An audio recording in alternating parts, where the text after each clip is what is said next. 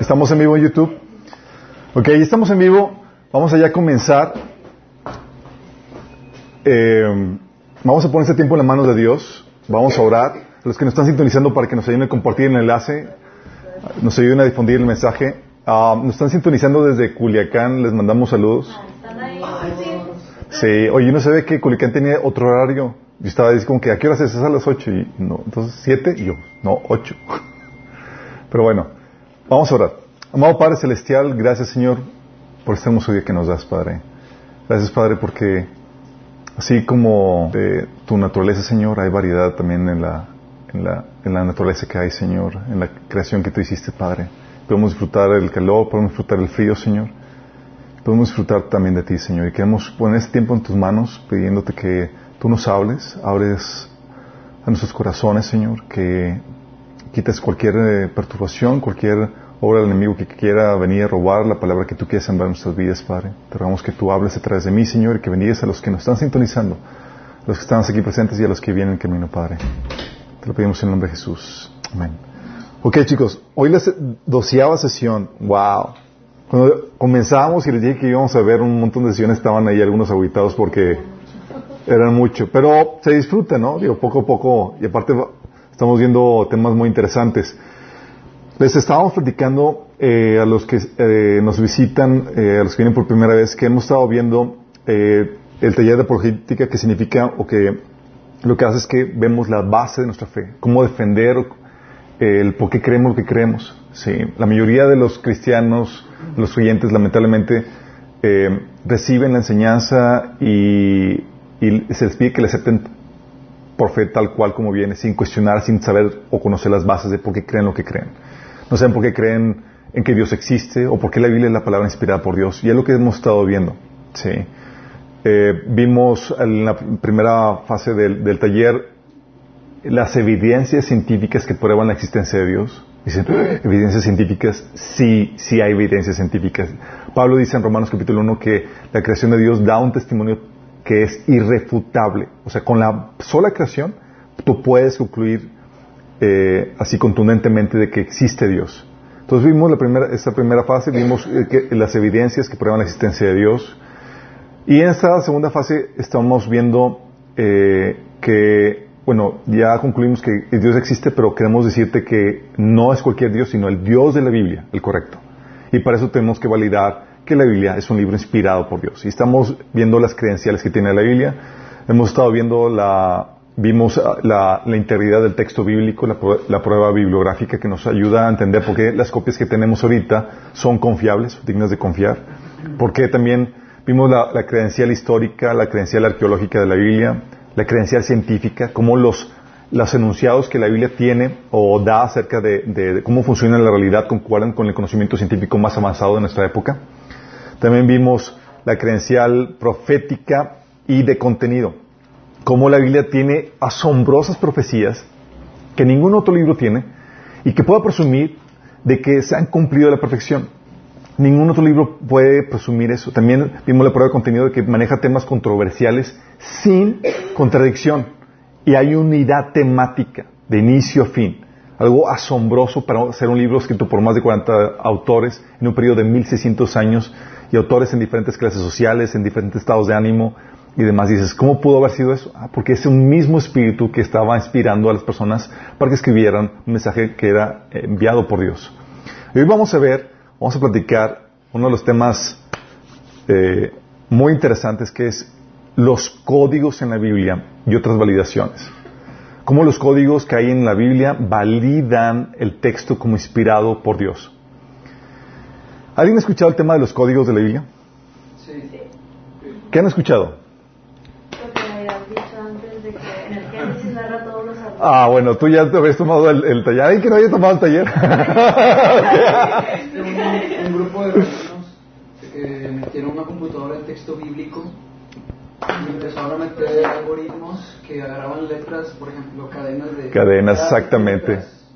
Entre las, entre las letras y daba un mensaje. Vamos a hablar de ese, de ese, de ese código, pero hay varios códigos. ¿Alguien más había escuchado el tema de los códigos de la Biblia? No. Ok, es un tema muy interesante. De, se, se hizo muy comercial porque hubo libros que se convirtieron en bestsellers que hablaban acerca de ese tema, libros escritos por no cristianos, personas simplemente que les interesaba el tema y que eh, y obviamente despertó el tema del morbo en cuestión de, oye, entonces la Biblia tiene tema, eh, códigos, puede hablar, ¿qué, qué, cosas podrá tener ahí encriptadas, eh, que, porque eran cosas encriptadas eh, relevantes en nuestro tiempo, en diferentes épocas de la, de la, del, de la historia.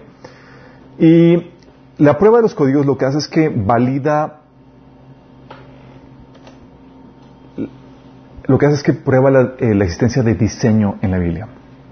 Es decir, cuando los autores estaban escribiendo eso, estaban siendo inspirados por Dios no solamente en el contenido del mensaje, sino en la forma en que el mensaje iba a ser transmitido. Por eso Jesús cuando hablaba en Mateo 5, 18, diciendo que les aseguro que mientras exista el cielo y la tierra, ni una letra, ni una tilde de la ley desaparecerá hasta que todo se haya cumplido. Fíjate cómo habla de ninguna letra, ninguna tilde, hablando de que hay diseño incluso en las letras. Hay diseño en, el, en cómo fue escrito esto. Y estamos hablando de diseño en los manuscritos originales, obviamente. Y hay varios tipos de códigos que vas a encontrar en la Biblia que son asombrosos, al punto de que algunos escépticos dicen que utilizan los mismos códigos tan asombrosos, pero sí no puede ser cierto. Sí, entonces es obvio que no, que no es verdad. Ahorita les voy a explicar algunos, pero hay códigos que son macrocódigos, que son lo que se conoce como tipos o patrones. Son figuras o escenarios o narraciones que, que tienen, eh, que son patrones a un cumplimiento profético que va a tener después. Sí, ahorita les voy a explicar qué onda con eso. También códigos en los nombres. Hay códigos en los nombres también, imagínense, en la Biblia.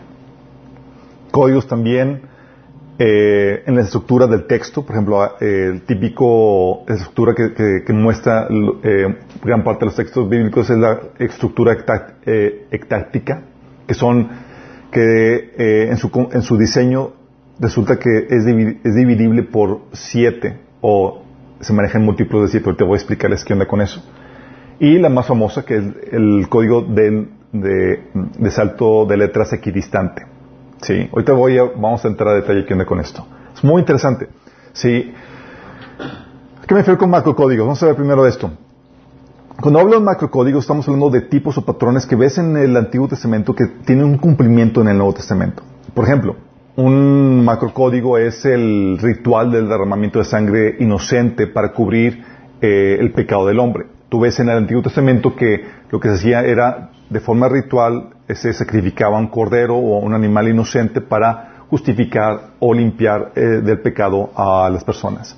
Dices, pues es un ritual, ok, pero apuntaba a un hecho, a, una, a un suceso que iba, eh, a, suceder, que iba a, venir juntamente con Cristo, que Él iba a ser ese cordero que iba a morir por nosotros para derramar su sangre y así perdonarnos o expiarnos del pecado.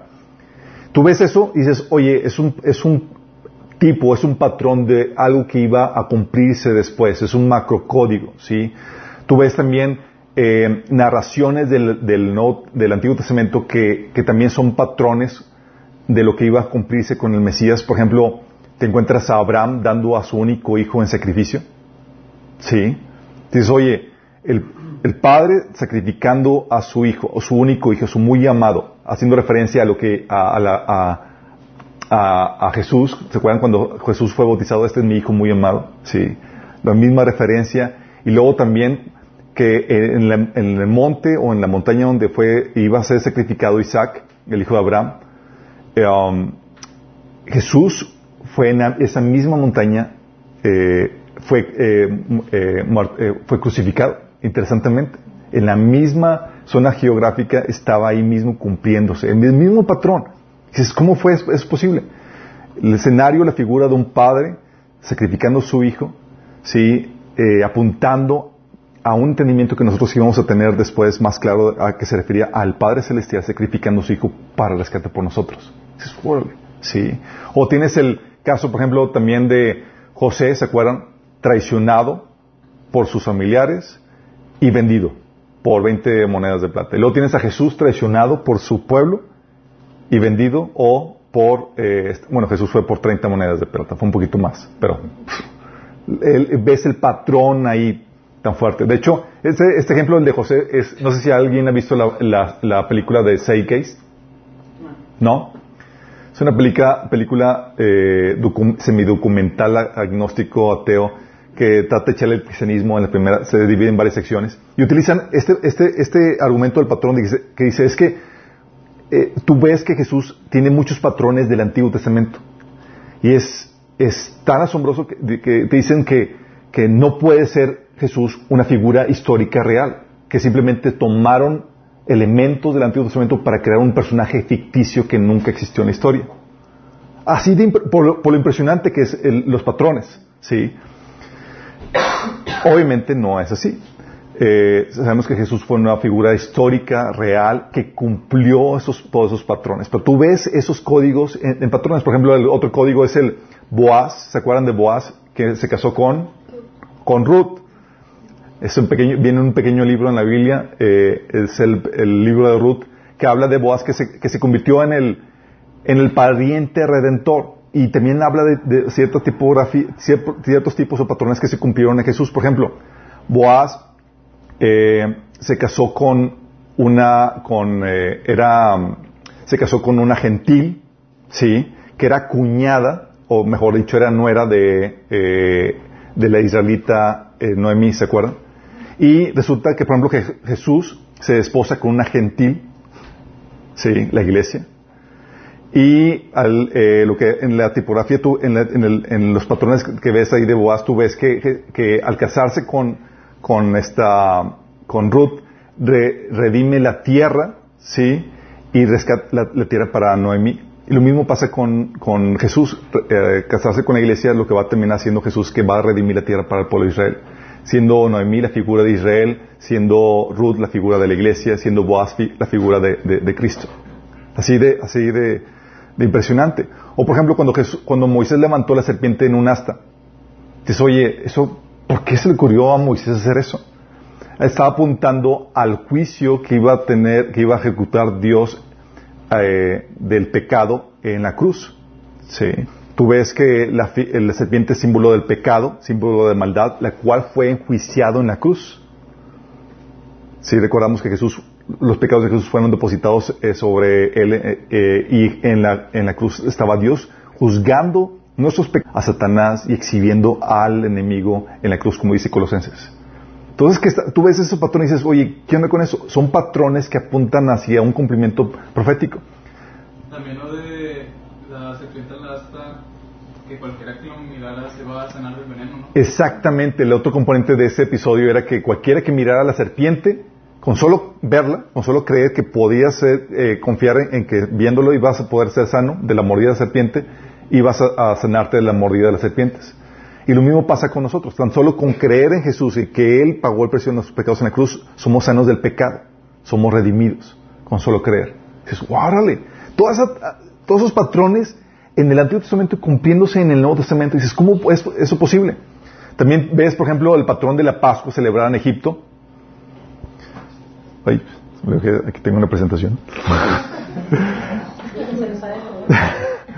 eh, la Pascua celebrada en Egipto, oye, tenían que, eh, ¿se acuerdan que tuvieron que sacrificar eh, un cordero, el cordero de la Pascua, y poner la sangre en los dinteles y en las puertas? Y cuando, y si te, encontraban la sangre en los dinteles de, tu puerta y en la puerta marcado con la sangre, el ángel de la muerte no vendría a a matar a nadie ahí. Y lo mismo pasa con nosotros. Es, un, es el Cordero, la Pascua es un símbolo de Jesús donde cuando tú recibes el perdón, cuando la sangre de Cristo se aplica en tu vida, ya la muerte no, no eres rescatado del, juicio que trae la muerte. O el otro código que es el de José conquistando la tierra, que es un tipo también de Jesús. Se dice bien que Josué en hebreo es Joshua y es el mismo nombre de Jesús. ¿Sí? Una traducción, nada más que nosotros tenemos, Josué es la, es la, la palabra de Jesús en hebreo. ¿Sí? En la palabra en griego sería Jesús, de la, de la palabra, del nombre Josué.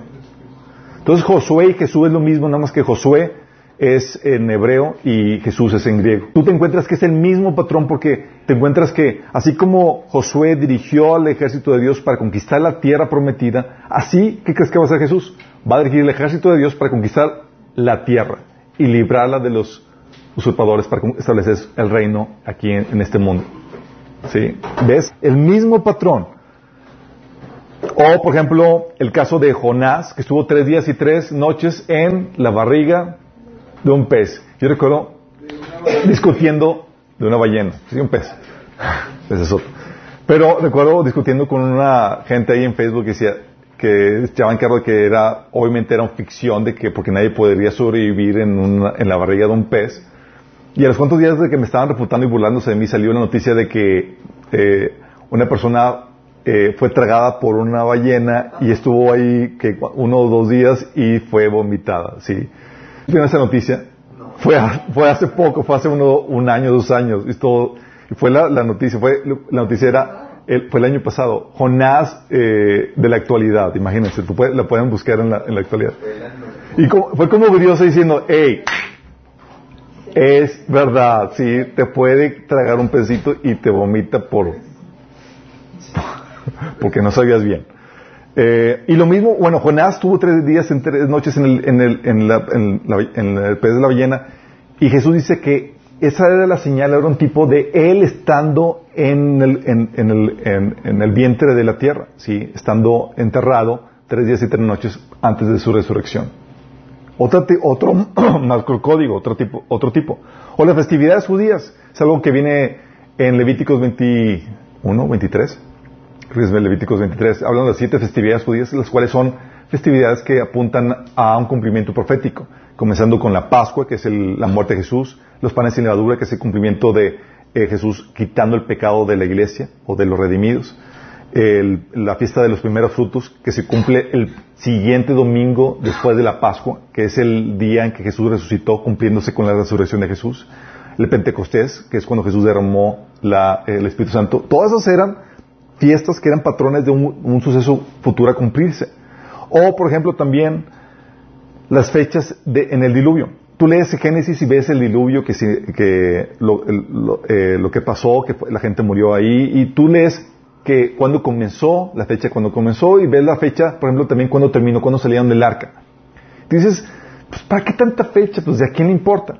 Bueno, cuando Dios te, cuando tú ves que Dios te arroja información en la Biblia, ni una pizca de información carece de sentido o, de importancia. Todo tiene relevancia. Sí, porque dices, ¿por qué Dios me pone eso? Aquí Dios quiere enseñarnos algo.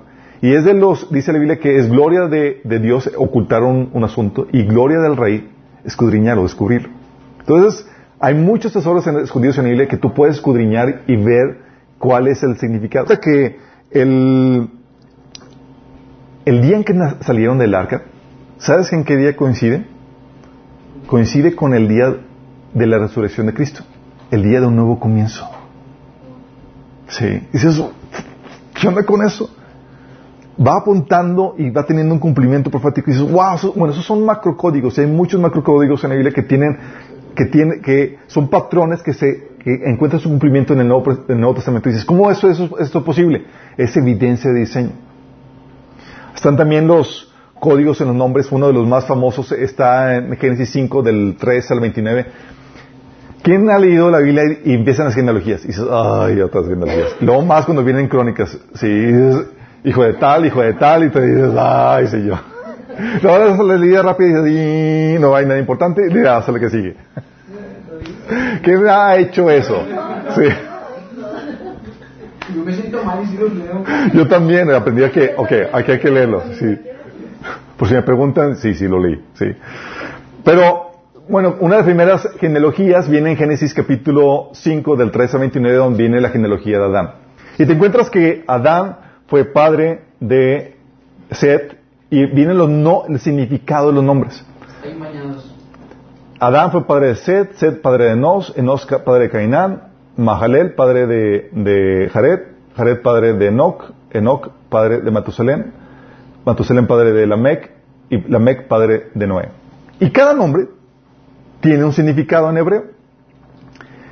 Y tú lo lees y dices, oye, ¿qué onda con esto? Lo lees y te encuentras el Evangelio en los nombres.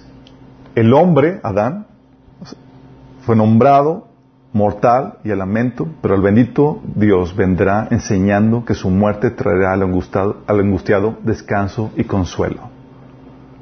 En Génesis 5, una judía eh, en los que fue 80 o 90 estaba eh, eh, Dios la estaba inquietando con respecto a, a, onda con la fe cristiana y ella estudiando en hebreo la Biblia encontró esto Dice, ¿cómo es posible que en código, en los nombres, venga el, evangelio que los cristianos predican? Que viene en el Nuevo Testamento. En código. ¿Cómo haces esto? Sí, ¿Cómo coordinas el diseño, no solamente en el texto, sino en la historia, para que esto suceda así? ¿Vamos viendo? Tú lees esto y dices, ¿cómo es posible esto? La otra, por ejemplo, es la estructura eh, táctica, que son, encuentras diseño en múltiplos de siete. Tú lo ves en la, en la genealogía de Mateo, ¿se acuerdan que hubo de, de tal persona tal persona pasaron siete generaciones y, y, vienes la estructura y dices, ¿qué onda con siete? El siete en la Biblia tiene un significado muy especial porque simboliza, es un símbolo de la perfección. Vas a encontrarte, por eso el siete muy repetitivo en varios pasajes de la Biblia lo ves en la genealogía de, Cristo, lo ves en Apocalipsis. En Apocalipsis está así a reventar de siete y múltiplos de siete. Siete iglesias, siete candelabros, las eh, siete estrellas, los 144 mil que son múltiplo de, siete, etcétera, ¿sí? Dices, oye, ¿qué onda con todo eso? Bueno, es parte de, del diseño ectático que te vas a encontrar en la Biblia. Y, por ejemplo, uno de, las, de los diseños ectáticos más asombrosos también es en Marcos capítulo 12 que en las nuevas versiones dice que en los manuscritos más antiguos no aparece. Si lo han, ¿quién tiene la nueva versión internacional? Dices, ¿lo leo? o ¿No lo leo? ¿Lo creo? ¿No lo creo? Eh, aunque no aparezca en los manuscritos más antiguos, puedes leerlo, puedes creerlo, porque está corroborado en sus pasajes. ¿Ok? Eso es por un lado. Pero por otro lado también eh, lo habíamos visto cuando, en, la, en la prueba, bibliográfica del texto bíblico que fue citado siglos antes del manuscrito más reciente por este, recuérdame. No, no fue Agustín, fue Irineo. Irineo. Sí, si mal no recuerdo fue Irineo. Sí, fue citado por, entonces, obviamente, sí. Bueno, este en los últimos versículos de, de Marcos vas a encontrarte, por ejemplo, que, eh, que en múltiplos de siete están todas esas variables. encuentras que el número de palabras, múltiplo de siete. Número de letras, múltiplo de 7. Número de vocales, múltiplo de 7. Número de consonantes de ese texto, múltiplo de 7. Número de palabras que comienzan con vocal, múltiplo de 7. Número de palabras que comienzan con consonante, múltiplo de 7. Número de palabras que se repiten más de dos veces, múltiplo de 7. Número de palabras que aparecen en más de una forma, múltiplo de 7. Número de sustantivos, múltiplo de 7. El número de palabras que no son sustantivos, múltiplo de siete. Etcétera, etcétera. En este pasaje de Marcos dices, ¿cómo puedes, es posible hacer eso? Si tú te propusieras hacer esto por tu propia cuenta, y que no, habría forma de, sí. Y esto corrobora la, la existencia de un de diseño en el texto. ¿Sí? Ok, estos son los parte de los códigos. Uno de los códigos, sin embargo, más impresionantes es el código de salto de letras equidistante. Es el más famosillo. Para que te des una idea de qué se refiere con esto, aquí está este ejemplo. Está en inglés, pero aquí dice que son. Eh, dice, Rips explained that each code is a case of adding every four letter to form a word. Entonces, si saltas cada cuatro letras, vas a encontrar que hay un código que dice read the code. ¿Sí? Eso es un ejemplo. Burdo, clásico. Pero hacer ese tipo de códigos, que te encuentre, que puedas armar un código saltando el mismo número de letras en un texto que sea legible y coherente, es todo un reto, chicos. No, no se arma fácilmente y tienes que romper la, la, cabeza para poder armar algo sencillo. ¿Ok? Bueno, la Biblia está lleno de este tipo de códigos. Si tú saltas cada determinado número de letras, vas a encontrar enunciados, palabras relevantes al texto que se está leyendo en código. O sea, dan referencia al mismo texto. Exactamente. Ah. Referencia u otras cosas. Te vas a encontrar de ambos, que son, tienen referencia y otros que no, pero la mayoría tiene referencia. Por ejemplo, códigos críticos, bueno, hoy este, porque ha sido muy famoso este, eh, lo de los códigos, ha habido críticos al respecto que tratan de refutar eso. Por asombroso que es, vas a encontrarte que siempre que Dios sale con una propuesta, va a haber escépticos y críticos que tratan de refutar eso. Y lo que tratan, y lo que dicen, o, tratan de refutar es que dicen, oh, es que es algo normal porque el, el, alfabeto hebreo es más compacto, solamente tiene 22 letras, entonces es normal que eso suceda. ¿Sí? O te dicen, eh, oye, los intentos de, reproducir el experimento que han hecho después para corroborarlo no, alcanzaron el mismo resultado, entonces es obvio que, está mal. Porque estos códigos es en el texto original en hebreo, chicos. Lo que hacen es que a ver, hay varias formas de hacerlo. O, una, o lo haces a mano, contando letra por letra, o lo metes el texto en una computadora y haces que la computadora haga eso por ti. ¿Ok? Entonces la más, forma más sencilla es por computadora, pero también lo puedes hacer mano a mano. Entonces dicen, no, es que los intentos de reproducir el mismo experimento en otras computadoras o en otras personas no, no produjo mismo en textos grandes, o, Cuba y Fidel Castro, porque son en códigos, eh, ves que se atraviesan eh, las, letras eh, con, con palabras en significancia o que tienen relación. Por ejemplo, Cuba y Fidel Castro, que son relacionados. También la crítica es que se encuentran mensajes relacionados supuestamente proféticos que no se han cumplido o que no son verdad. Porque resulta que el código no solamente tiene relevancia con el texto de ese tiempo, sino resulta que tiene un tono profético de sucesos que van a acontecer en el futuro.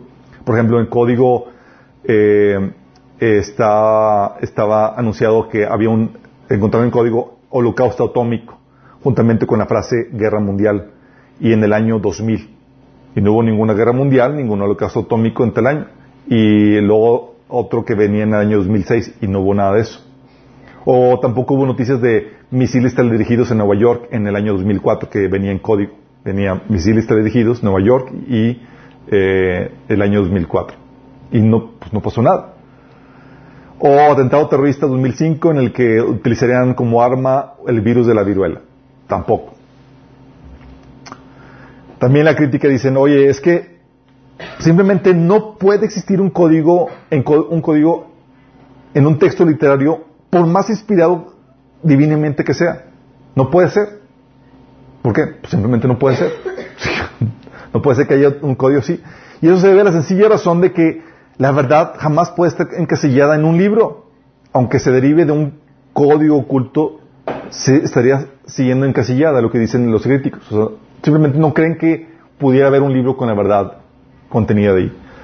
La otra crítica es que la Biblia tiene contradicciones y por lo tanto no, no, eso invalida los códigos. Dicen, las contradicciones de la Biblia reconocidas por muchos devotos a la misma Biblia, incluidas aquellas derivadas de la primitiva noción de un Dios airado contra la noción elevada de un Padre amante y misericordioso, hacen imposible entender la Biblia como un escrito totalmente inspirado o dictado por inteligencias superiores y mucho menos por Dios. Entonces, siendo como hay contradicciones, como la de que Dios era un Dios airado en el Antiguo Testamento y un Dios amoroso en el Nuevo Testamento, que es una contradicción, es imposible que pueda tener, que el código tenga validez.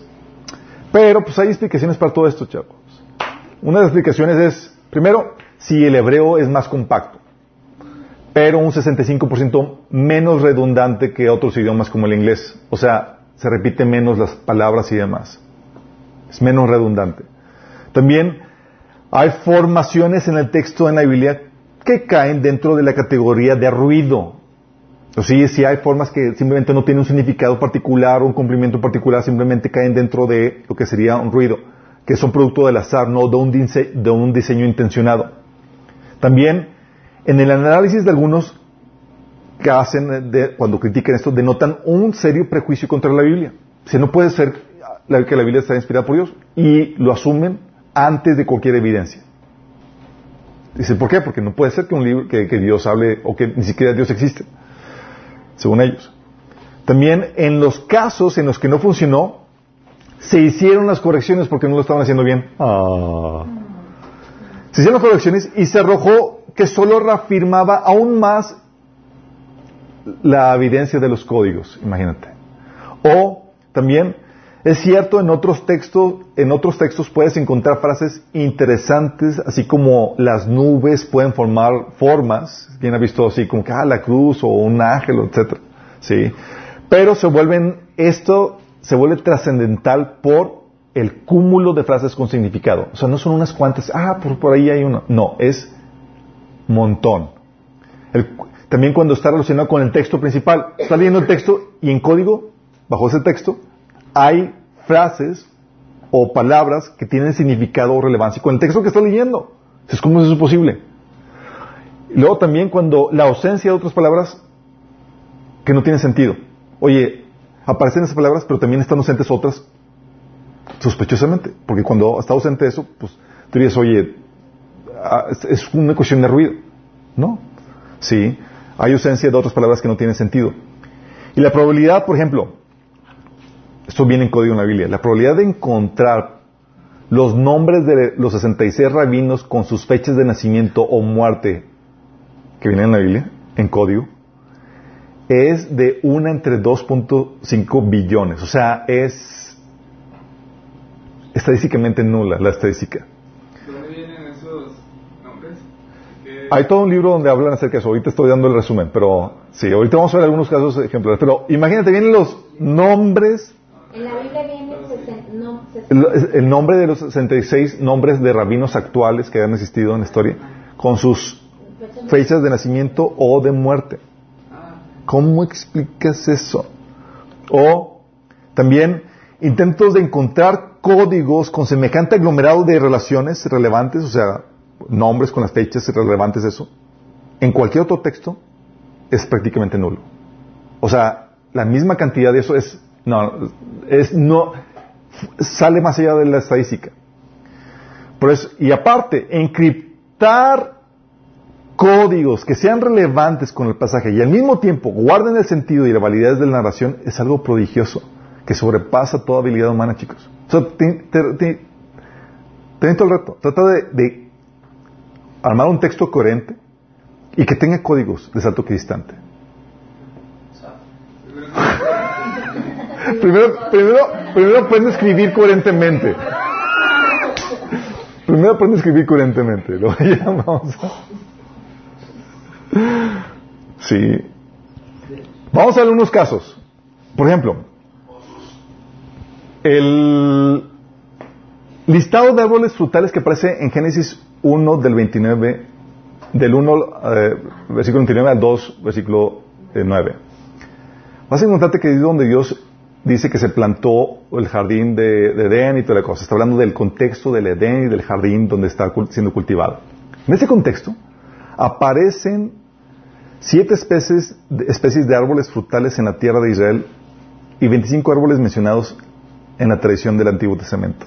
Imagínate, en código equidistante. Hablan de los tamariscos y habla en qué salto equidistante es, es cada dos, por ejemplo, cada dos saltos. Y aparece la palabra tamarisco, terebintos, matorral, sidra, acacia, almendro, trigo, palmera datilera, cedro, aloe, uva, zarza, casia, granada, abeto, tejocote, olivo, pitacho, avellao, higo, sauce, roble, vid, cebada, castaña, álamo. Todo eso en el contexto del jardín del Edén donde estaba siendo cultivado por Adán. ¿Cómo explicas eso? ¿Cómo pones en código? Dices, vamos a poner en, en esta narración que habla del jardín donde está siendo cultivado, vamos a poner en código los árboles frutales que estaban siendo cultivados. ¿Cómo haces eso? A chicos, ¿tienen la, la, En el hebreo. En el hebreo, obviamente, en español no, no digo. en, español, en, en español cuando lo quisieron hacer salió nopal, papaya. el tú lees, tú lees el versículo así visualmente. Lo ves visualmente, pero oye, quiero... En en, código. O sea, saltando cada dos letras vas a encontrar que se forma la palabra tamarisco. Saltando cada menos dos letras en, en el sentido inverso vas a encontrar... vas a encontrarte estos árboles, chicos. ¿Sí? Que, ¿se imaginan eso? Y dices, wow, esto en la Biblia tal cual, tal cual. También viene lo que les había platicado, el listado de los principales rabinos con sus nombres y fechas de nacimiento o muerte. ¿Cómo explicas eso? 66 rabinos, chicos. Con sus listados de fechas de, de nacimiento o muerte. Siglos, milenios antes de que aún no existieran. O incluso la tragedia del holocausto nazi. La tragedia del holocausto nazi aparece en la Biblia. Vienen las relaciones y los datos que son relevantes a lo que sucedió con, Hitler. Y eh, aparecen varios pasajes, de hecho les voy a poner el- lo que aparece, el intervalo en que aparece, cada, cada salto, el intervalo, eh, cuando refiero a intervalo es qué número de letras tienes que saltar para encontrarlo. Y en dónde comienza, en qué versículo tienes que empezar a saltar. Bueno, aparece Hitler, Auschwitz, Holocausto, holo- Holocausto, holo- sí, crematorio para mis hijos, en Polonia, plagas, el Führer, Ekman, reyes de los nazis, genocidio. Aparecen eh, dos pasajes de Deuteronomio 10 y Deuteronomio 31 y 32. Y si a los que saben, está hablando en el contexto de maldiciones que va a pasar cuando venga su obediencia.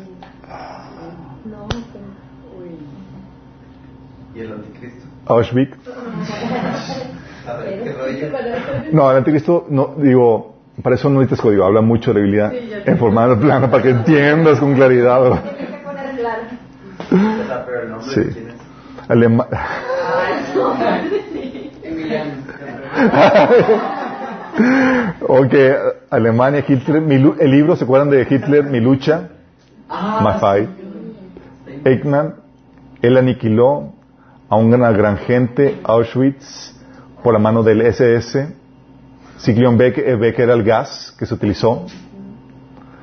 Sí, el gas. eh, un tercio de mi pueblo, que murió, cantidad de judíos que murieron eh, durante el, holocausto judío de Hitler, un tercio de judíos. Todo esto, chicos, en código. En pasajes, en muchos de esos pasajes relevantes que hablaban de lo que iba a suceder cuando Israel se, se rebel- rebelara contra Dios. Los juicios que iban a caer sobre ellos. ¿Cómo explicas esto? O sea, estamos hablando de... Fue escrito por Moisés, chicos. ¿Cuándo sucedió el holocausto judío? Fue en 1939, comenzó con Hitler en la Segunda Guerra Mundial. Dos mil años después. O sea, tres mil años después. ¿Cómo explicas esto? O sea, no solamente tienen relevancia, sino tienen relevancia profética. Si ves que, que- que está- estamos hablando que hay un diseño sobrenatural en el texto. ¿Quieren ver más? Génesis 38. Para los conocedores de la Biblia, es el episodio vergonzoso donde Judá, por equivocación, se mete con su con su cuñ- con su yerna. ¿Yerna? No era, no. ¿Es qué? ¿Cómo se llama? ¿La esposa de tu hijo? No era, gracias. se mete con su nuera. Sí, le confundió con una prostituta, le ofrece dinero. Sí. Era viuda, era viuda, chicos, tranquilos, sí. Lean el texto, lean el texto. Pero de ahí sale la genealogía de, de la tribu de Judá. ¿Sí?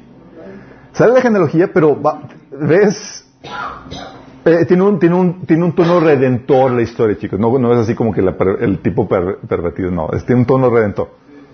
Pero eh, habla de, de, de la linaje de Judá. Y saben que David es de la tribu de, de Judá. Bueno, en ese pasaje viene en código, en salto equidistante de 49, la genealogía de David. Boaz, Ruth, Obed, Jesse y David. O sea que desde ese entonces ya sabía los nombres que iban. En ese texto, escrito por Moisés, más de 500 años antes. ¿Cómo explicas eso? Mismo salto equidistante. La genealogía de David. Tú ves que, tú ves eso y dices, Dios se sabía de antemano, obviamente. Sí. Y, lo, y se dio así para, para choquearnos, meterlo en el libro de Moisés. Moisés, o sea, para los que no lo sepan, no es contemporáneo de David. Sí. O sea, Moisés vino y fueron todavía eh, este, unos quintos eh, años después, viene a, a, a, aparecer este David. Imagínate. Este estamos hablando de, de, de, esto. Fueron unos, ahí chequen los datos, no tengo el dato exacto ahorita aquí en la mano, pero, o por ejemplo, las profecías mesiánicas. ¿Sabías tú que detrás de cada de las principales profecías mesiánicas aparece el nombre de Jesús? Aparece el nombre de Yeshua o la frase mi nombre es Yeshua. Detrás de las principales profecías mesiánicas del Antiguo Testamento. Eso lo, escribió, lo descubrió un judío que es Jacob Rams, Ramsel. Tiene un libro escrito cerca, eh, tiene un libro al respecto. De hecho, tiene varios. Él lo escribió a mano es un judío, no, no me acuerdo si es rabí o no, pero él lo escribió, lo, lo, escribió a mano y lo entrevistan, porque fue el, siglo pasado cuando escribió eso, sí. No tiene computadora. Para, mí para mi gusto, una de las más asombrosas, el código en las profecías de Isaías 53. Isaías 53, ¿se acuerdan de qué trata? Es la narrativa de la pasión de Cristo. Cómo estaba Jesús siendo estaba siendo entregado para eh, cargar, eh, cargando nuestros pecados, para redimirnos y estaba siendo el castigo por nuestra paz. Está hablando de la redención de, Jesús. Es una narrativa eh, poética de la pasión de Cristo. ¿Ok? ¿Se acuerdan? Bueno, en código, bueno, este texto tú lo lees y es una profecía de Isaías que vendría a cumplirse en Jesús. ¿Cuánto tiempo antes? Isaías fue unos, fue unos 600 años antes de Cristo unos, así es, aproximadamente. Imagínate, unos 600 años y ve cumplir. Bueno, en código, ¿sabes qué aparece? Aparecen los nombres de todos los personajes involucrados en la pasión de Cristo.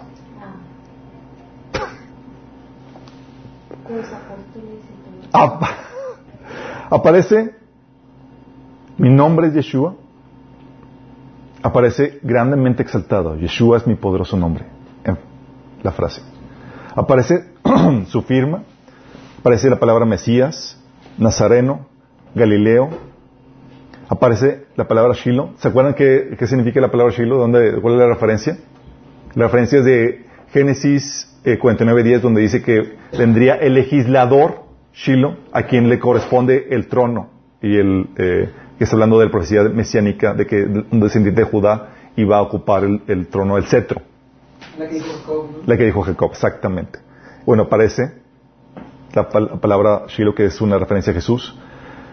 Aparece la palabra fariseo, levitas, Caifás, Anás. Si se acuerdan quiénes son Caifás y Anás. Los sacerdotes que ordenaron la aprehensión y crucifixión de Jesús. ¿Cuánto? Estamos hablando más de medio de, de 500 años antes. ¿A qué se refiere con el intervalo? Son las palabras, son las, el números altos que tienes que, realizar para encontrarlo. Sí.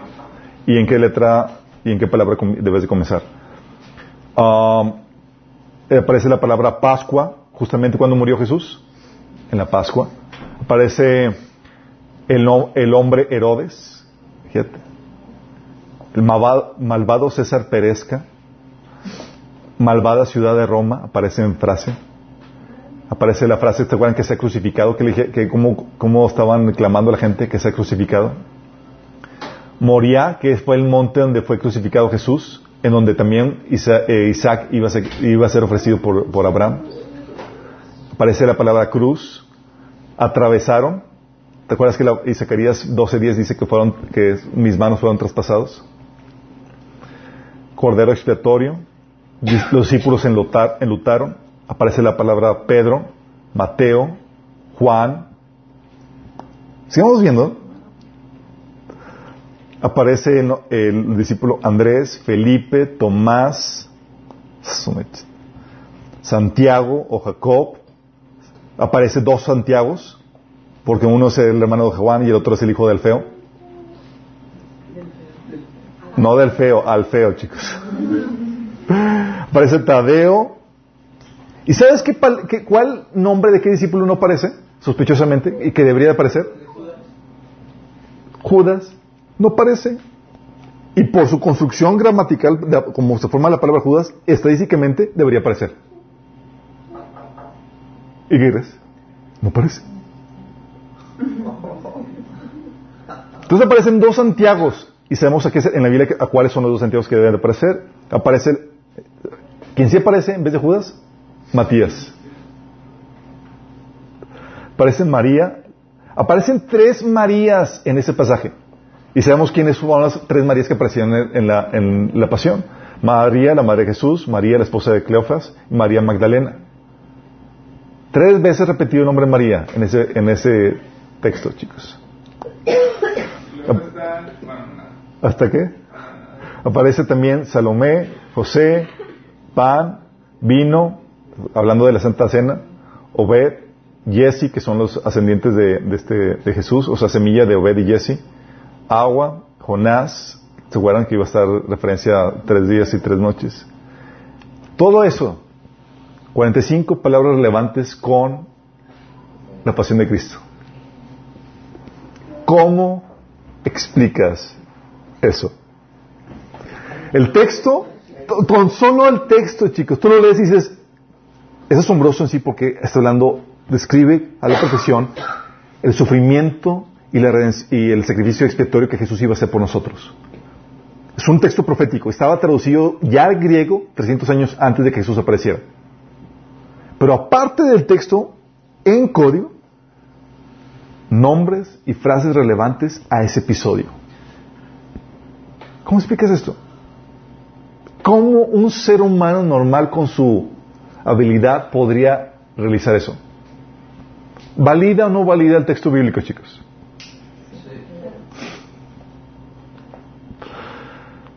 Los expertos opinan. La revista Statica- eh, Statistical Science Journal declaró después de, la- de revisiones por seis años, dice, concluimos que la proximidad con la secuencia de letras equidistantes con significado relacionado encontrado en el libro de Génesis no son debido, no son debido producto a la casualidad. O sea, seis años de estudio, dijeron los dos que no, esto no es casualidad. Aquí hay diseño. Y es claro. O sea, ¿cómo? Es, sumamente evidente. Doctor Harold Gans, un brillante matemático, ha realizado más de 190 publicaciones técnicas eh, y que y también pertenece a la Agencia de, de Seguridad Nacional, NSA de Estados Unidos, y ha dirigido al equipo de matemáticos, criptógrafos, programadores, ingenier- ingenieros que resolvían problemas que eran considerados imposibles de resolver. Hasta tal el- su currículum. Y él concluyó, después de un análisis exhaustivo he llegado a la conclusión que los códigos descubiertos en Génesis existen y que la probabilidad de que sea mera coincidencia es infinitamente insignificante. Robert G. Aumann. Si aún el más respetado, eh, eh, ah, sigue siendo aún el más respetado matemático en Israel, Robert eh, G. Aumann, anteriormente era un escéptico y llegó a convencerse y en marzo 19 de 1996 dijo a la Academia Israelí de Ciencias, el código de la Biblia es un hecho establecido. No se imagínate. Y eso ha ocasionado que otros académicos que han hecho un riguroso análisis científico ha llevado a otros académicos a que se convierten en creyentes en, los códigos de la Biblia y por lo mismo en la Biblia misma. Está impresionante, ¿no? Tú dices, dices ves esto y dices, ¿cómo se le ocurrió a Dios? O sea, dije, no, pues no solamente voy a poner mensajes y tal cual, vamos a poner algo más complejo, algo más locochón. Órale. Y nos sorprende con esto. Entonces, esta es la prueba de los códigos equidistantes y con las pruebas y los otros códigos. ¿Vamos bien hasta ahorita? Sí. Ok, esta es la introducción. Ah. no, no es creo. Segunda prueba. Vamos a ver otras validaciones. La prueba de la supervivencia. La Biblia es el único documento que se ha podido mantener a través del tiempo. Porque estamos hablando de que es, tiene, estaba hecho y escrito de materiales perecibles, copiada y recopiada por siglos, sin perjudicar su estilo, su corrección y su existencia, chicos. O sea, ningún otro libro cuenta con este, esta credencial de supervivencia a través del tiempo. Cerca de 25.000 copias manuscritas del Antiguo Testamento, imagínate, 25.000 copias del Nuevo Testamento. Además, el Nuevo Testamento puede reproducirse tan solo con las citas de los escritores cristianos primitivos. Si dijimos, oye, vamos a eliminar todas las copias de, los manuscritos que tenemos. Ok, las eliminas, se puede reconstruir con las citas. ¿Cómo haces eso? De hecho, comentario de, experto dice que lanza a la oscuridad todos los clásicos de la antigüedad, pues ningún documento del periodo antiguo está, del periodo antiguo es tan bien respaldado bibliográficamente como el Nuevo Testamento. De hecho, los judíos lo preservaron como ningún otro manuscrito ha sido preservado jamás. Y, vimos como, las, las reglas tan estrictas para copiar, de copiado que tenían. Llevaban cuenta de las letras, sílabas, palabras y párrafos. ¿Se acuerdan que habíamos visto eso? Bueno, también ha sobrevivido no, solamente a través del tiempo, sino a través de la persecución. Porque, ¿qué crees? La Biblia ha sido el libro más perseguido de la historia. Libro más perseguido. Ningún otro libro ha sido más atacado. Muchos han tratado de quemarla, de prohibirla, de ponerla fuera de la ley, desde los días de los emperadores romanos hasta el presente en los países dominados por el comunismo, por ejemplo. Aún hoy en día dices, no, pues ya no, eso no es cierto. Bueno, en China te encuentran con una copia no autorizada por el gobierno comunista y bye bye contigo. Porque modificaron la ley para que concuerde con las ideas comunistas. Por ejemplo. Tras de la persecución. De hecho, eh, no sé si conozcan a Voltaire, Voltaire, Voltaire, Voltaire, sí es. 1778. Él decía, un escéptico que decía, en 100 años, después de su época, el cristianismo será borrado de la existencia y pasaría a la historia. Él profetizaba que el cristianismo iba a desaparecer después de 100 años. ¿Sabes qué pasó? Desapareció él.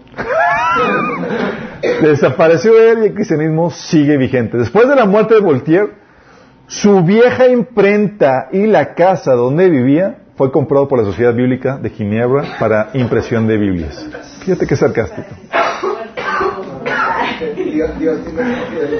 El tipo estaba retorciendo en su tumba. Imagínate, o sea, nada de eso se cumplió, sino al contrario. Eh, de hecho, Diocleciano, que fue un emperador romano que mandó destruir a los cristianos y a su libro sagrado. Él promulgó en todas partes una carta imperial ordenando que las iglesias fueran demolidas y las escrituras fueran destruidas por el fuego y proclamando que aquellos que detectaban, eh, que detectaban en altos mandos o que tenían altos mandos perderían todos los derechos civiles, mientras que los que estaban en sus casas, si persistían en su profesión del cristianismo, serían privados de su libertad. Así de radical era la persecución. Oye, soy cristiano, despedido, sí, y si tienes casa además se te quitaban y te metían en cárcel. Bueno, él murió 25 años más tarde. 50 copias de las escrituras fueron ordenadas a expensas del gobierno. Sí. Persecución tras persecución. De hecho, la, Inquisición, la, durante, la Inquisición eh, católica, chicos, ¿sabes tú qué? Si tú, si tú tenías o leías o traducías la Biblia durante el tiempo de la Inquisición católica, era pena de muerte, pena de muerte. Durante el tiempo de la Inquisición la Biblia era prohibida, quemada y los traductores y maestros de la, de la, Biblia eran perseguidos. y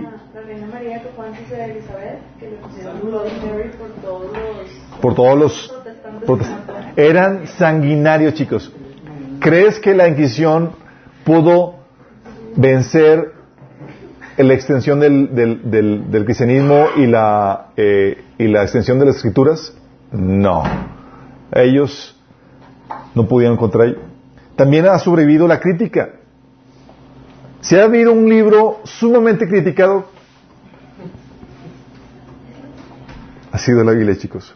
Y ha sobrevivido los ataques de infidelidad y escepticismo que se han presentado durante milenios. Los incrédulos han estado refutando y atacando este libro. Y sin embargo, en la actualidad permanece sólida como una roca. Si este libro hubiese sido, no hubiese sido el libro de Dios, hace tiempo que los hombres lo hubieran destruido. Pero ha permanecido. Los resultados confirmados de la crítica, que no, que si ya, ya, ya, ya confirmaron que, que esto no es cierto, la edad de la Biblia. Todos los resultados confirmados de la alta crítica han sido refutados por o descubrimientos arqueológicos, o bibliográficos, o de análisis competente. Y ninguna crítica o ninguna alta crítica ha podido prevalecer. Por ejemplo, decían, no, es que el Pentateuco no pudo haber sido escrito por Moisés, porque, eh, porque no, ni siquiera había eh, eh, escritura en ese tiempo. Y luego encuentran el código negro que es datado desde antes de Abraham, con escritura. O decían, no es que los muros de Jericó no pudieran haberse desplomado como dice la Biblia. Y luego encuentran en la arqueología que los muros de Jericó, ¿qué crees? Derrumbados tal cual como dice la Biblia. O decían, es que la Biblia habla de los hititas, pero los hititas nunca existieron. Y lo encuentran en la arqueología, tiempo después, existieron. O decían, no es que el relato que viene de los patriarcas no pudo haber sido. Lo encuentran evidencia arqueológica que la narrativa y las descripciones que se mencionan en la Biblia de los patriarcas concuerdan a la perfección con los tiempos y, las formas de, ese tiempo. También, lo decían, es que eh, los evangelios y las epístolas eran del siglo II y la evidencia arqueológica e histórica empiezan a validar que no pudo haber sido escrito por, sino por personas que eh, fueron testigos presenciales de los hechos. Es como crítica tras crítica ha sido refutada por los descubrimientos arqueológicos, bibliográficos y de análisis competente. Entonces ha sobrevivido la crítica. No solamente tienes la prueba de la supervivencia a pesar de la crítica, del tiempo y la persecución. De hecho, ¿sabes que con respecto a la persecución, algo que tiene la Biblia que me fascina es que Dios la diseñó a, prueba de, de ataque hostil del, enemigo. ¿A qué me refiero con esto? Dios sabía que la Biblia iba a ser un libro de los más perseguidos, o mejor dicho, el libro más perseguido en la historia. Entonces, ¿qué haces? Algo que hacen los, lo que hacen, cuando se hacen en, una guerra, lo que dicen es que para poder evitar que el enemigo eh, intercepte un mensaje o bloquee un mensaje, tienes que distribuirlo a lo largo de todo el ancho de banda por el cual estás transmitiendo. Para que si hay interferencia, pueda llegar todavía el mensaje que pueda ser algo comprensible, a pesar de que lo hayan querido bloquear. Bueno, en la Biblia te encuentras que el mensaje, los mensajes importantes están distribuidos a lo largo de todo el ancho de banda, es decir, están distribuidos a lo largo de todo el texto. No vas a encontrarte un capítulo o un tema encapsulado en un capítulo o en una sección de, la Biblia, sino que, oye, quiero estudiar de la salvación, ¿qué capítulo leo? No, no, es en toda la Biblia. Sí, vas a encontrarte aquí y acá y acá. Entonces, si, si le arrancan un capítulo una, o hojas y de eso, como quiero, vas a llegar a la misma conclusión porque el mensaje está disperso. ¿Sí me explico? O sea, aún en el diseño mismo de la Biblia, estaba puesto para poder sobrevivir la persecución. ¿Cómo explicas eso? Sí. También tienes la evidencia, tienes la evidencia de vidas cambiadas. Evidencia de vidas cambiadas, chicos. La Biblia es un libro que ha transformado y sigue transformando la vida de miles y cientos de personas. Les ha otorgado una relación restaurada con Dios, nos ha entregado una relación restaurada con Dios, una filosofía de vida que concuerda con la realidad y que te ayuda a entenderla correctamente. A los que la siguen los lleva a vivir por encima de las circunstancias. Los lleva a, apartarse del mal, a saberse amados y valiosos, a encontrar un propósito y sentido de vida, una causa mayor por la, eh, por la cual vivir, una causa mayor que a sí mismos. La Biblia ha reformado criminales, ha restaurado familias, ha rescatado esclavos de adicciones, ha sanado y consolado corazones afligidos. Tú y yo podemos testificar de los cambios que ha hecho nuestra vida. Tienes casos de escépticos, por ejemplo, Sir William Ramsay. Dice, a pesar de, de, había pasado años preparándose deliberadamente para la anunciada tarea de encabezar una expedición exploratoria a Asia Menor y Palestina, el lugar de la Biblia, en donde desenterraría la evidencia de que el libro era producto de la ambición de un grupo de monjes y que no era el libro del cielo que clamaba ser. 15 años después, publica su primer libro haciendo todo lo contrario, corroborando la Biblia. Y por 30 años más publicó libro tras libro llenos de evidencia ocasionando la conversión de muchos incrédulos. Frank Morrison, un periodista inglés, se propuso probar se propuso probar la resurrección de Cristo. Quería refutarla, hacer, eh, hacer ver que no era otra cosa sino un mito. Sin embargo, sus demostraciones le condujeron al punto de que entregó su vida a Cristo por la evidencia de la resurrección. Le- Le- Lewis, ¿se lo conocen? Escritor de Narnia, Crónicas de Narnia, un apologético cristiano. En una carta, escribe a uno, a uno de sus colegas, dice, hay un movimiento religioso teniendo lugar entre nuestros alumnos, dirigido por un tal Buckman. Él reúne a un grupo de jóvenes varones, algunos informes dicen que mujeres también, pero yo no lo creo, y se confiesan sus pecados unos a otros. Lindo, ¿verdad? Pero ¿cómo podemos, cómo podemos hacer, qué podemos hacer? Si uno trata de reprimirlo, ellos se van a presentar como mártires. O sea, tratando de refutar ese tipo de movimientos. Y en otra carta, luego escribe, me están sucediendo cosas terribles. El espíritu, o el verdadero yo, o sea, Dios, está manifestando una tendencia alarmante a llegar a ser mucho más personal y está tomando la ofensiva y comportándose como, como Dios. Sería mejor que vengas a, a más tardar el lunes o puede que yo ya haya entrado al monasterio.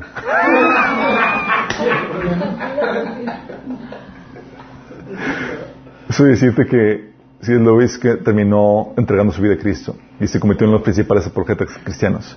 Giovanni Papini, escritor ateo italiano enemigo de la iglesia, decía, durante aquella guerra, él llevó a su familia a vivir a una aldea montañesa. Ahí viviendo con los lugareños, observando sus, sus devocionales, eh, algo comenzó a suceder. A veces por la noche se le pedía que leyera historias del Nuevo Testamento. Este descubrimiento de la Biblia, que en el fondo contrariaba sus propias incertidumbres, se constituyó en una revelación para él y pronto sucedió, se, se, eh, se decidió escribir su propia versión de la vida de Cristo.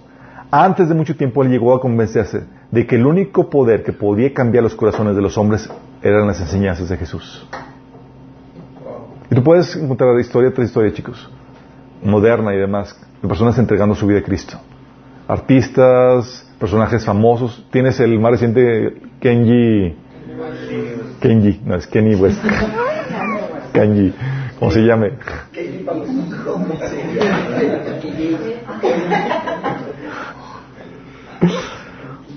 Sí. Tienes también ah, la otra prueba, la prueba de su unicidad, chicos. ¿A qué me refiero con esto? La Biblia es el libro más leído. Año tras año rompe los récords de ventas al punto de que se ha quitado ya la lista de bestsellers. Porque es como que ya sabemos que de cajón está la Biblia. Entonces pongamos otros libros.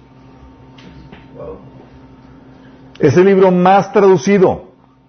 No hay libro más traducido por el hombre que, el- que el- la Biblia. Cientos de misioneros han dado su vida para traducir la Biblia a dialectos y lenguas de las tribus más recónditas del planeta. Y tú puedes checar las historias de personas que han dado su vida y viven ahí con los con los eh, aborígenes eh, de, esas clanes o de, esas tribus, viviendo, tratando de conocer el idioma y demás, con el único propósito de traducirles la Biblia. No hay ningún otro libro en, en este mundo, en toda la historia, que se, haya traducido tanto. Es el libro más impreso. High Pickering en los 60 decía que para cumplir con las demandas de material tenía que, había en ese entonces, en los 60, había que poner una, había que imprimir una copia cada tres segundos, día y noche, 22 copias cada minuto del día y de la noche. 1.369 copias cada hora del día y de la noche. 32.876 copias cada día del año para mantener la demanda. Ese libro más citado. Si destruyeran todas las Biblias en todas las grandes ciudades, el libro de la Biblia podría ser restaurado con todas las partes esenciales a partir de las citas de ellas en las estanterías de la biblioteca, de la biblioteca pública de la ciudad. Existen obras provenientes de casi todos los grandes escritores literarios dedicados especialmente a mostrar la gran influencia que la Biblia ha tenido sobre ellos. Es el libro más estudiado. Cientos y miles de libros de estudio de la Biblia en temas más diversos como matrimonio, crianza, profecía, comentarios bíblicos, personajes, etcétera, que se escriben basados en la Biblia. Es el libro que fue el primer libro traducido. Primer libro traducido, traducción de la Septuaginta, 250 eh, eh, antes de Cristo. Primer libro impreso, la Biblia de Gutenberg, 1454. Primer libro impreso, chicos. Ha sido el libro que se constituyó en la base de nuestros derechos y libertades. La Biblia es el libro que inspiró el sistema político que disfrutamos, el cual respeta nuestros derechos y libertades. También la Biblia es el responsable de la, revolución científica porque proveyó la base ideológica que permitió que se desarrollara la ciencia como ahora la conocemos. Y eso lo platicamos cuando vimos el tema de la credencial científica. Tú ves la unicidad y dices, es de esperarse. Si este es un libro inspirado por Dios, debe mostrar este estado único comparado con los demás libros. Y tú lo ves y dices, lo cumple. ¿A poco no? Dices, oye, si este es un libro realmente inspirado por Dios, tiene que estar por encima de todos los demás. Y lo está. Por mucho. Tú ves todas estas pruebas, todo lo que hemos hablado, chicos, y tú puedes llegar a la conclusión de que efectivamente hay pureza en la Biblia. En las copias que tenemos, las pocas 500, digo, 50 variantes significativas que habíamos platicado cuando vimos la, la, credencial bibliográfica, no alteran ningún mandamiento o dogma de fe y son corroboradas por otros pasajes que habíamos comentado. matemáticamente podemos decir en general que el texto bíblico es puro un 98.33%, habíamos platicado. La inerrabilidad. La Biblia en sus orígenes no tiene errores de hechos, es decir, hechos materiales sea arqueológicos, históricos o científicos, no tiene errores, de hecho, ni contradicciones eternas, internas, es decir, errores formales donde se está contradiciendo en el, contenido. Entonces, muestra su inerrabilidad. No hay errores ni arqueológicos, ni históricos, ni científicos, ni de contenido. También ves, por lo mismo, la inspiración probada por su unidad de tema, de contenido, las profecías que lo contiene y la prueba de diseño en los códigos y ves entonces la infalibilidad. En consecuencia de ser de inspiración divina, puedes saber que es confiable y digna de, digna de confianza por todos los que acuden a ella en buscar de la palabra de Dios. En resumen, vimos 10 credenciales que la Biblia tiene para presentarse como la palabra de Dios. Vimos la prueba bibliográfica, la de integridad del texto, de ningún texto antiguo se tiene tantas copias, habíamos platicado, ni tan cercanas a las originales, ni tan confiables. Es cierto, habíamos dicho que hay variables en las copias, pero ninguna de las 50 variables significativas que hay altera algún artículo de fe o precepto de, lo que se debe hacer que no esté abundantemente respaldada por otros pasajes de los cuales no haya ningún, ningún lugar a dudas. Es la prueba histórica. No son mitos, ni fábulas, ni novelas, sino relatos históricos repletos de detalles, fechas, lugares y nombres, corroborados aún por evidencia extrabíblica. El relato del Evangelio, por ejemplo, está, era, eh, eh, lleno de testigos presenciales y de eventos contemporáneos que la gente fácilmente puede, pudiera refutar si no fueran ciertos por tantos detalles que se arrojan. Tienes la prueba arqueológica. ¿Se acuerdan lo que habíamos comentado de Nelson Gleck? Que decía, mis investigaciones arqueológicas jamás han encontrado un artefacto de antigüedad que contradiga alguna de las declaraciones bíblicas. O sea, toda la arqueología corrobora la Biblia. Y es que la arqueología, lejos de refutar texto bíblico, lo confirma y lo esclarece. Ha servido para, para terminar cuestionamientos de escépticos.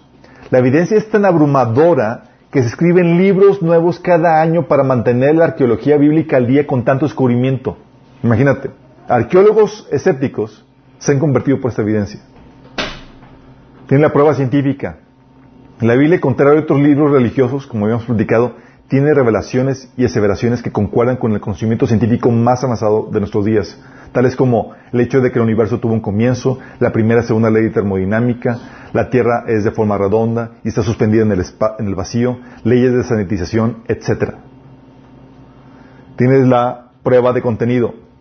Porque aunque fue escrita en un periodo de 1600 años por más de 40 autores de diferentes creencias sociales y en tres continentes, en tres idiomas, la Biblia tiene unidad temática, interdependencia entre los diferentes libros, no tiene contradicciones y maneja tópicos controversiales con tal armonía y continuidad que resulta un verdadero milagro. La prueba profética. Como ningún otro libro, chicos.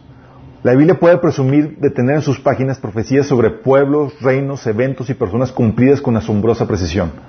Para darte una idea, la traducción del griego del Antiguo Testamento se realizó por lo menos unos 200 o 300 años antes del nacimiento de Jesús y él con su vida y ministerio cumplió más de 300 profecías halladas en él. El libro de Daniel incluso profetizó el día exacto en que aparecería el Mesías y Jesús lo cumplió. Prueba de códigos. La Biblia contiene, como vimos ahorita, impresionantes códigos. El más famoso, el salto de letras equidistantes. Lo asombroso del código no es solo encontrar la formación de palabras o que éstas tengan relación entre sí, sino que también tengan relación con el texto principal y que hablen de eventos futuros o siglos o milenios después. El pasaje 1653 que vimos, por ejemplo, que habla de la pasión de Jesús, tiene en código los personajes que participaron en dicho evento. Prueba de su supervivencia. La Biblia presume de su supervivencia a través del tiempo, a pesar de los materiales perecibles, sin perjudicar su estilo o confiabilidad o, existencia. Su supervivencia a través de la persecución, a pesar de ser el libro más atacado en la historia. Su supervivencia a la crítica, al escepticismo, a la incredulidad, gracias a descubrimientos arqueológicos, bibliográficos o de análisis competente. Si este libro no hubiera sido el libro de Dios, hace tiempo que los hombres lo hubieran podido destruir. Testimonio de, libras, de vidas cambiadas.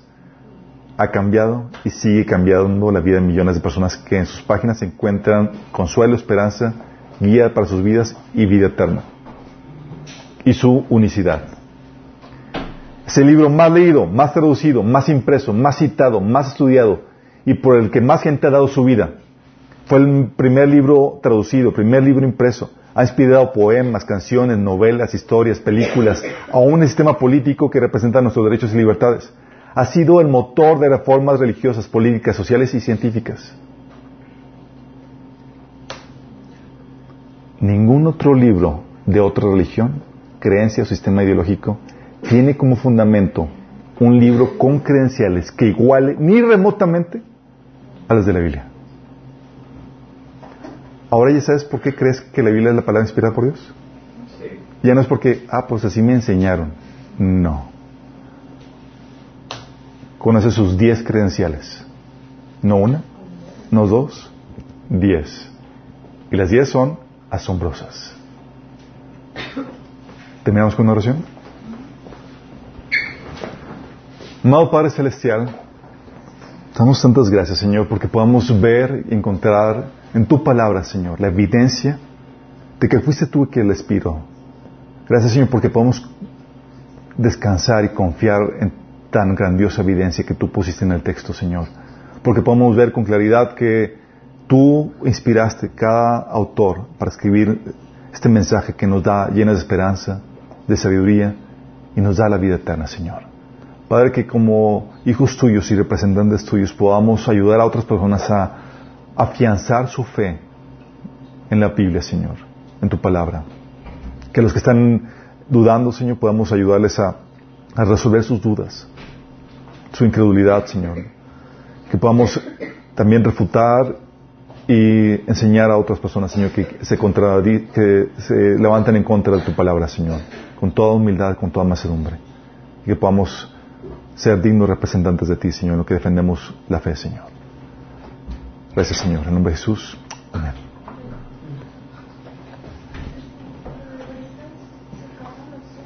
Ah, ¿Puedes las 10?